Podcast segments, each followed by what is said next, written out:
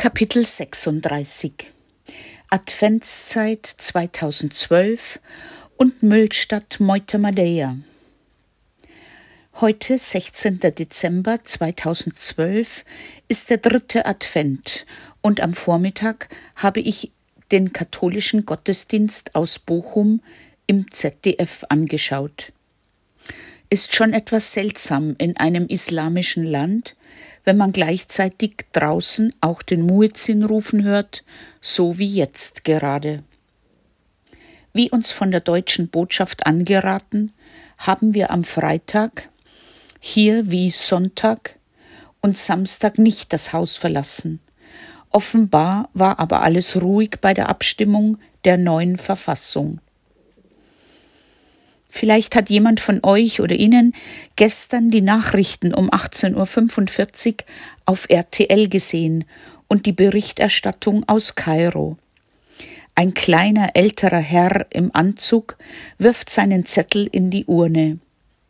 Das war mein Freund Samuel, ein koptischer Christ vom Stoffmarkt Wikalet el-Balach. Vor den großen Ferien hatte ich ihn besucht und er schenkte mir einen Stoffballen mit zehn Meter feinster weißer Baumwolle. Ich sollte mir daraus Bettwäsche nähen, sagte er. Wir haben gelacht über diesen Zufall. Angeblich sind 55 Millionen Ägypter wahlberechtigt. Ein paar davon werden gefilmt und wir kennen einen davon. Ich werde immer wieder aus der Familie und von Freunden gefragt, wie es uns geht. Und immer muss ich sagen, wir kriegen nichts mit, was am Tahrirplatz, vor dem Präsidentenpalast oder sonst wo passiert. Die meisten Informationen sehen wir in den deutschen Nachrichten. Und natürlich bringt Tina Neuigkeiten von ihren ägyptischen Kollegen mit nach Hause. Da wir in der Nähe der Kairoer Universität wohnen, haben wir vor etwa zwei Wochen die Demonstrationszüge gehört und gesehen. Diese dauerten von mittags elf bis zum Einbruch der Dunkelheit etwa um 17 Uhr. Anfangs hatte ich noch die Hoffnung, dass dies alles Mursi-Gegner wären. Aber am nächsten Tag erfuhren wir, dass dem nicht so war aber wir sind in keinster Weise eingeschränkt oder fühlen uns nicht sicher. Kairo ist so eine riesige Megacity. Man fliegt etwa 20 Minuten über die Stadt, bevor man landet. Schließlich brauchen geschätzte 20 bis 25 Millionen Menschen Platz zum Leben. Ende November war ich mit Monika in der Müllstadt Moitamadeia, eine von sieben in Kairo. Anfang der 1970er Jahre, weit entfernt vom ehemaligen Stadtrand, schließt sie heute direkt an andere Stadtviertel an. Anfangs waren dort Wellblechgehöfte mit Schweinepferchen, wohnen und arbeiten am gleichen Ort unter miserablen hygienischen Bedingungen. 1981 hat die Klosterschwester Maria Grabis eine Kooperative gegründet, um die Lebensumstände der hier tätigen Menschen und deren Kinder zu verbessern. Zuerst begann sie mit einer Arzt- und Sozialstation sowie einer Näh- und Haushaltsschule. 1982 folgte ein Selbsthilfe-Siedlungsprojekt. Auf gekauftem Land wurden zusammen mit den Sabalen, den Müllsammlern, 58 eingeschossige Wohnhäuser mit Wasser- und Stromanschluss errichtet, in die 350 Personen zogen. Mit Krediten konnten die Familien die Häuser erwerben und in den folgenden Jahren aufstocken. 1988 wurde eine Grundschule errichtet und 1994 eine Hauptschule, in die heute 400 Schüler gehen. Und es gibt auch einen Kindergarten. Seit 1995 können sich Familien aus Moitamadeya im Gesundheitszentrum Ras Sudr auf dem Sinai direkt am Meer von ihrer Arbeit erholen. Wir hatten uns mit Sebastian Drabinski verabredet, der seit etwa einem Jahr als Angestellter des Hilfsfonds diese Kooperative betreut. Da war es wieder von Vorteil, dass ich nichts rieche. Links und rechts der Straße und in Innenhöfen und Häusern liegt Müll zur Sortierung bereit oder bereits getrennt. Gleich zu Beginn erzählte uns Sebastian, dass Schwester Maria Grabis hochbetagt noch in Kairo lebt, derzeit wegen eines Oberschenkelhalsbruchs jedoch im Krankenhaus liegt. Er führte uns zuerst in die Schule, wo uns viele Kinder in Schuluniformen auf dem Pausenhof auf Englisch fragten What's your name? How are you? Vom Schulleiter wurden wir durch das Gebäude geführt und durften einige Klassen während des Unterrichts besuchen. Uns fällt auf, dass alles sauber und geordnet ist. Es gibt auch einen Computerraum, und auf die Frage des Direktors, wie viele Kinder zu Hause einen Computer hätten, streckten sich erstaunlicherweise fast alle Hände in die Höhe. Wir bemerkten, dass in allen Unterrichtsräumen ganz neuwertige Tafeln hingen. Stolz fragt mich der Direktor, woher ich denke, dass diese kommen. Ich sage spontan Deutschland. Und er nickt strahlend. Es gibt eine Partnerschule im Saarland, die diese Spende möglich machte. Leider sei der dortige Direktor jetzt im Ruhestand und so wäre er auf der Suche nach einer neuen Partnerschule in Deutschland. Trotz des für diese Menschen sehr hohen Schulgeldes von 120 Euro im Jahr kann die Schule nicht alle Schüler des Müllviertels aufnehmen. Und obwohl es eine staatliche Schulpflicht von fünf Jahren gibt, geht ein Großteil der sechs bis elfjährigen aus Moitamadeya nicht zur Schule. Die meisten Kinder sind in die Müllsortierung involviert und tragen so zur Lebenserhaltung der Familie bei. Heute zählen zur koptischen Mary Girgis Gemeinde in Moitamadeya etwa 4000 Familien. Schätzungsweise acht bis zwölftausend Personen stehen in Kontakt zur Müllkippe und sind in verschiedenste Arbeitsvorgänge des Müllsammelns und der Mülltrennung involviert. Der Müll wird innerhalb der Hütten, auf den Dächern und Wegen sortiert und auch gelagert. Nach den brutalen Schweinetötungen im Jahr 2009 wegen der Schweinegrippe besitzen viele Sabalen nur noch Ziegen, Hühner, Schafe, Hunde und Katzen. Sebastian führt uns fünf Stockwerke hoch auf das Dach eines Wohnhauses, von wo wir das Müllgeschäft live erleben. Inmitten von Bergen von Abfall Menschen, die suchen, sammeln, Hunde und Katzen und Ratten, die Essbares suchen und Eselskarren, auf denen frisches Gemüse angeboten wird. Als uns der Gemüseverkäufer auf dem Dach entdeckt, lacht und winkt er und posiert vor meiner Kamera.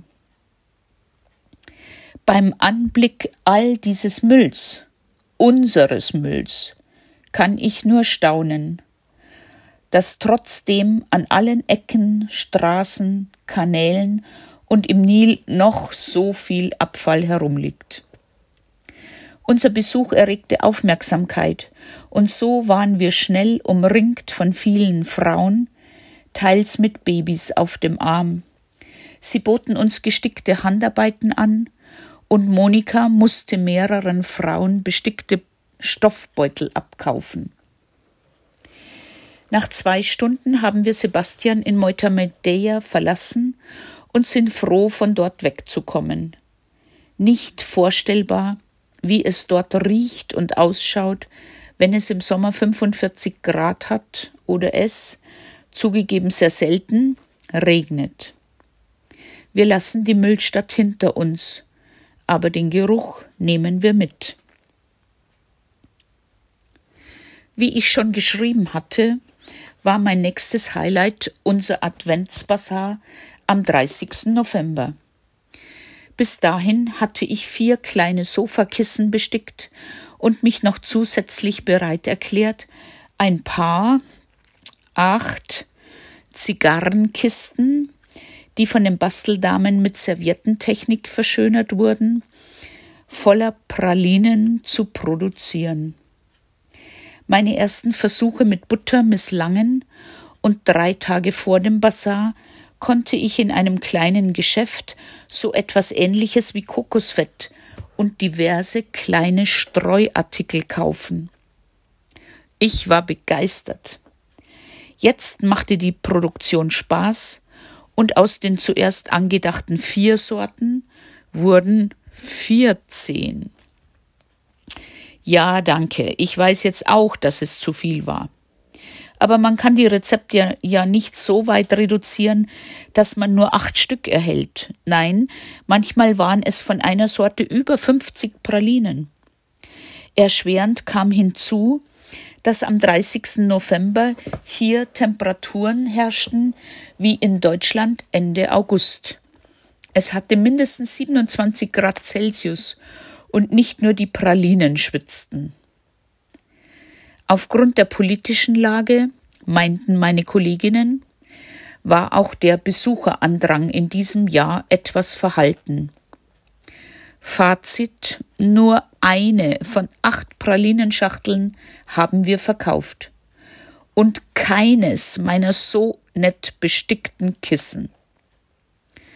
Eigentlich habe ich Monika im Verdacht, dass diese die Kissen so unauffällig präsentierte, damit wir sie gar nicht verkaufen konnten und sie diese selbst behalten könnte.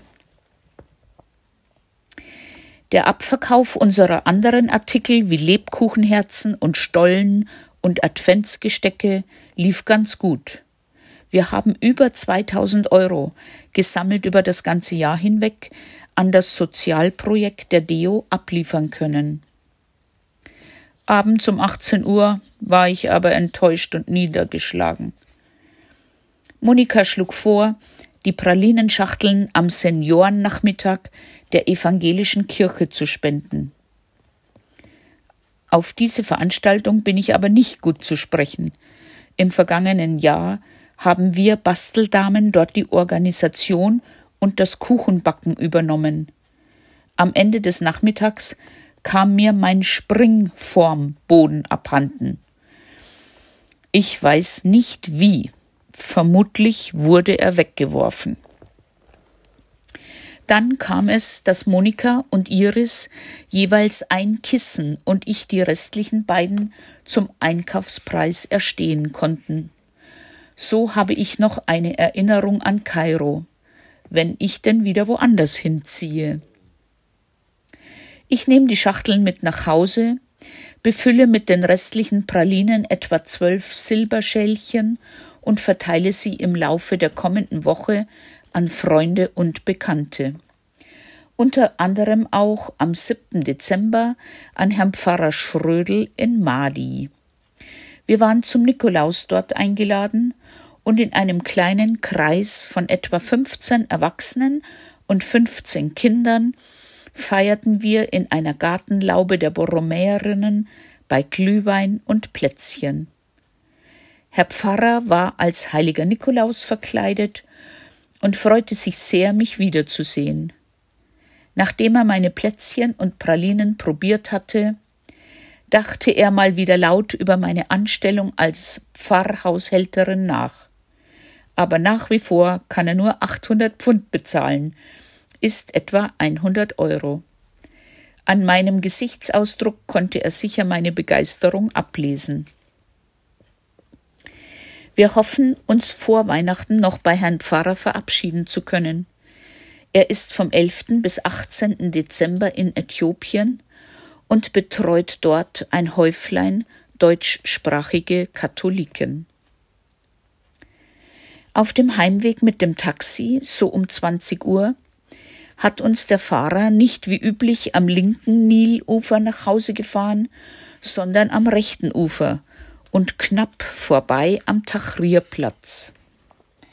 Obwohl es Freitag war und mir die Warnungen der deutschen Botschaft, ganz besonders diesen Platz zu meiden, im Ohr klingen, haben wir nur vereinzelte junge Leute gesehen, die mit Fahnen oder Transparenten zum Tahrirplatz liefen.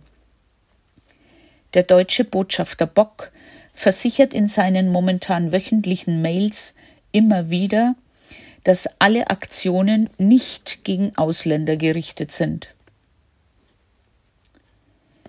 Am Samstag, 8. Dezember, waren wir um 13 Uhr bei Guido Meister und seiner Frau Daniela und den Töchtern Julia und Lena eingeladen, etwa eine halbe Taxistunde von uns am Rande Kairos. Wir bestaunten Teile ihrer 250 Quadratmeter großen Villa. Sie kostet 3000 US-Dollar und wird bezahlt von der Schweizer Botschaft mit riesigem Pool. Das ganze Haus war schon weihnachtlich geschmückt, inklusive Christbaum, und obwohl es draußen eine Temperatur von etwa 20 Grad hatte, machte Guido Feuer im Kamin. Es gab Raclette mit Kartoffeln und einigen Salaten, also genau das, was ich jetzt gerne esse. Angrenzend an die Villensiedlung gibt es einen Club mit Restaurant, Pool, Tennis- und Fußballplätzen und weitere Sporthallen und Spielplätze. Die beiden Mädels hatten um 17 Uhr eine Tennisstunde und Dennis durfte auch zum ersten Mal einen Schläger schwingen. Zur politischen Lage sagte uns Guido nur lapidar. Seine Frau wird kein Kopftuch tragen. Eine neue Dienststelle wird er sicher nicht mehr in einem islamischen Land antreten. Was wir da noch nicht wissen, sein nächster Einsatzort ist Moskau. Dorthin verschwindet die ganze Familie sang- und klanglos. Tina erzählte mir, dass sich weder die Mädchen, die sie unterrichtete, noch die Mutter Daniela bei ihr verabschiedet hätten. Sie sah sie aber mit Abschiedsgeschenken durch das Schulhaus laufen. Ja, es war ein schöner Nachmittag und Guido fuhr uns gegen 20 Uhr nach Hause. Letzten Mittwochabend, während Dennis in der Wanne einweichte, denn er hatte am Nachmittag äh, Fußballtraining an der Schule, gab unser Gasboiler im Bad erschreckende Geräusche von sich und wir sahen Rauch aufsteigen. Panisch rief Tina unseren Vermieter, einen hohen Polizeigeneral, an. Eine halbe Stunde später stand er mit einem Monteur vor der Tür. Zuallererst wurde der Wasserhahn in der Küche ausgetauscht. Sinnvoll, aber meines Erachtens zweitrangig. Erst dann begab sich der Monteur mit einer Zigarette im Mund ins Badezimmer und wechselte, immer noch rauchend, die Armatur unter dem Boiler. Derweilen verpflegten wir den General mit Espresso und frischen Brownies. Zur derzeitigen Lage befragt, gibt er sofort und ohne Umschweife an, dass er ein Gegner Mursis sei und genauso wie wir denken. Die neue Verfassung sei ein Rückschritt ins Mittelalter. Der General ist ein großer, grauhaariger, braungebrannter Ägypter mit blauen Augen. Als junger Mann war er Bodyguard von Omar Sharif. Für alle, die ihn nicht kennen, ein berühmter Schauspieler. Er lädt uns und besonders mich wegen meines Asthmas wieder zu einem Wochenende ans Meer ein. Auch warnt er uns vor dem Armenviertel hinter unserem Haus. Allerdings zu spät, da waren wir schon. Plötzlich zieht er eine Pistole aus seiner Hose und richtet diese zufällig auf mich. Tina und mir fällt das Kinn herunter. Ich habe noch nie eine scharfe Waffe aus 30 Zentimeter Entfernung gesehen. Wahnsinn. Er sagt uns, so sei er auf Überfälle vorbereitet. Wir unterhalten uns noch sehr gut mit ihm auf Englisch und lachen und jammern, weil's grad so schön passt, noch ein bisschen über den alten Fernseher und hoffen, dass er doch mal ein neues Gerät kauft, bei dem nicht alle paar Minuten an den Kabeln geruckelt werden muss, um den Empfang sicherzustellen. Gegen 22 Uhr geht er und wir sind dann doch wieder froh, dass hier in Kairo alles problemlos und schnell repariert wird. Vergangene Woche habe ich fast täglich Plätzchen gebacken. Als ich für den Nikolaus einen Teller vorbereiten wollte, musste ich feststellen, dass meine Kartoffellebkuchen und die Kokosmakronen schimmlig geworden waren. Meine Wut habe ich damit bekämpft, nochmals die beiden Sorten zu backen und sie jetzt anstatt Gemüse im untersten Fach des Kühlschranks zu lagern. Auch die bei allen Kindern sehr beliebten Spaghetti-Kekse erfuhren eine Neuauflage. Morgen möchte ich mit dem Verteilen beginnen. Natürlich gehe ich wieder zu Samuel auf den Stoffmarkt, aber offensichtlich sind ihm meine Gefälligkeiten zu Kopf gestiegen. Wenige Wochen später macht er mir eindeutige Avancen. Er wolle mich überall mit seiner Zunge verwöhnen. Ich bin schockiert und von nun an gehe ich hinten an seinem Stoffstand vorbei und hoffe inständig, dass er mich nicht sieht. Auch bei Margaret gehe ich vorbei. Das ist die englische Oma meines ehemaligen Nachhilfeschülers Hussein. Der freundliche Apotheker Mina kriegt auch ein Tellerchen. Und wenn sich's ausgeht, natürlich auch Herr Pfarrer. Dennis habe ich am 13. Dezember einen schicken, silbrig glänzenden Anzug mit passendem rosa Hemd und Krawatte gekauft. Er singt ja jetzt im Schulchor und hat am 18. Dezember seinen Auftritt beim Weihnachtskonzert an der Deo. Er schaut richtig gut aus. Ich bin stolz auf ihn, den hübschen Bengel. Ansonsten bin ich dabei, unsere Koffer zu packen. Was wird noch oder wieder benötigt? Was kann endgültig nach Hause? Wir sind bereits abflugbereit. Am Freitag, 21.12., fliegen wir um 10.10 Uhr .10 ab Kairo und müssten um 13 Uhr deutscher Zeit in München ankommen. Unsere erste Anlaufstelle Friseurin Viola in München. Wir haben alle einen Kairo-Pelz und bedürfen dringend einer neuen Frisur für Weihnachten. Das Problem, dass wir am 23. und 24. Dezember noch verzweifelt im bayerischen Wald einen Christbaum zu kaufen versuchten und auf den letzten Drücker doch noch einen im Baumarkt in Plattling ergatterten für einen Euro, habe ich dieses Jahr elegant gelöst. Per Internet habe ich den Baum bestellt. Eine 1,50 bis 1,75 Meter große Nordmantanne für 30 Euro inklusive Versand. So Gott und der tiefe Winter es will, steht er im Karton am Freitag vor unserer Haustüre. Florian kommt bereits am 22. zu uns und verbringt die Weihnachtstage mit seiner alten Mutter, seiner lieben Schwester und dem Terroristenneffen, wie er sagt. Ich freue mich auf ein Wiedersehen mit ein paar von euch oder Ihnen und natürlich weiße, friedliche, ruhige Tage im bayerischen Wald. Allen wünsche ich ein friedvolles Weihnachten 2012 und vor allem Glück und Gesundheit für das Neujahr 2013.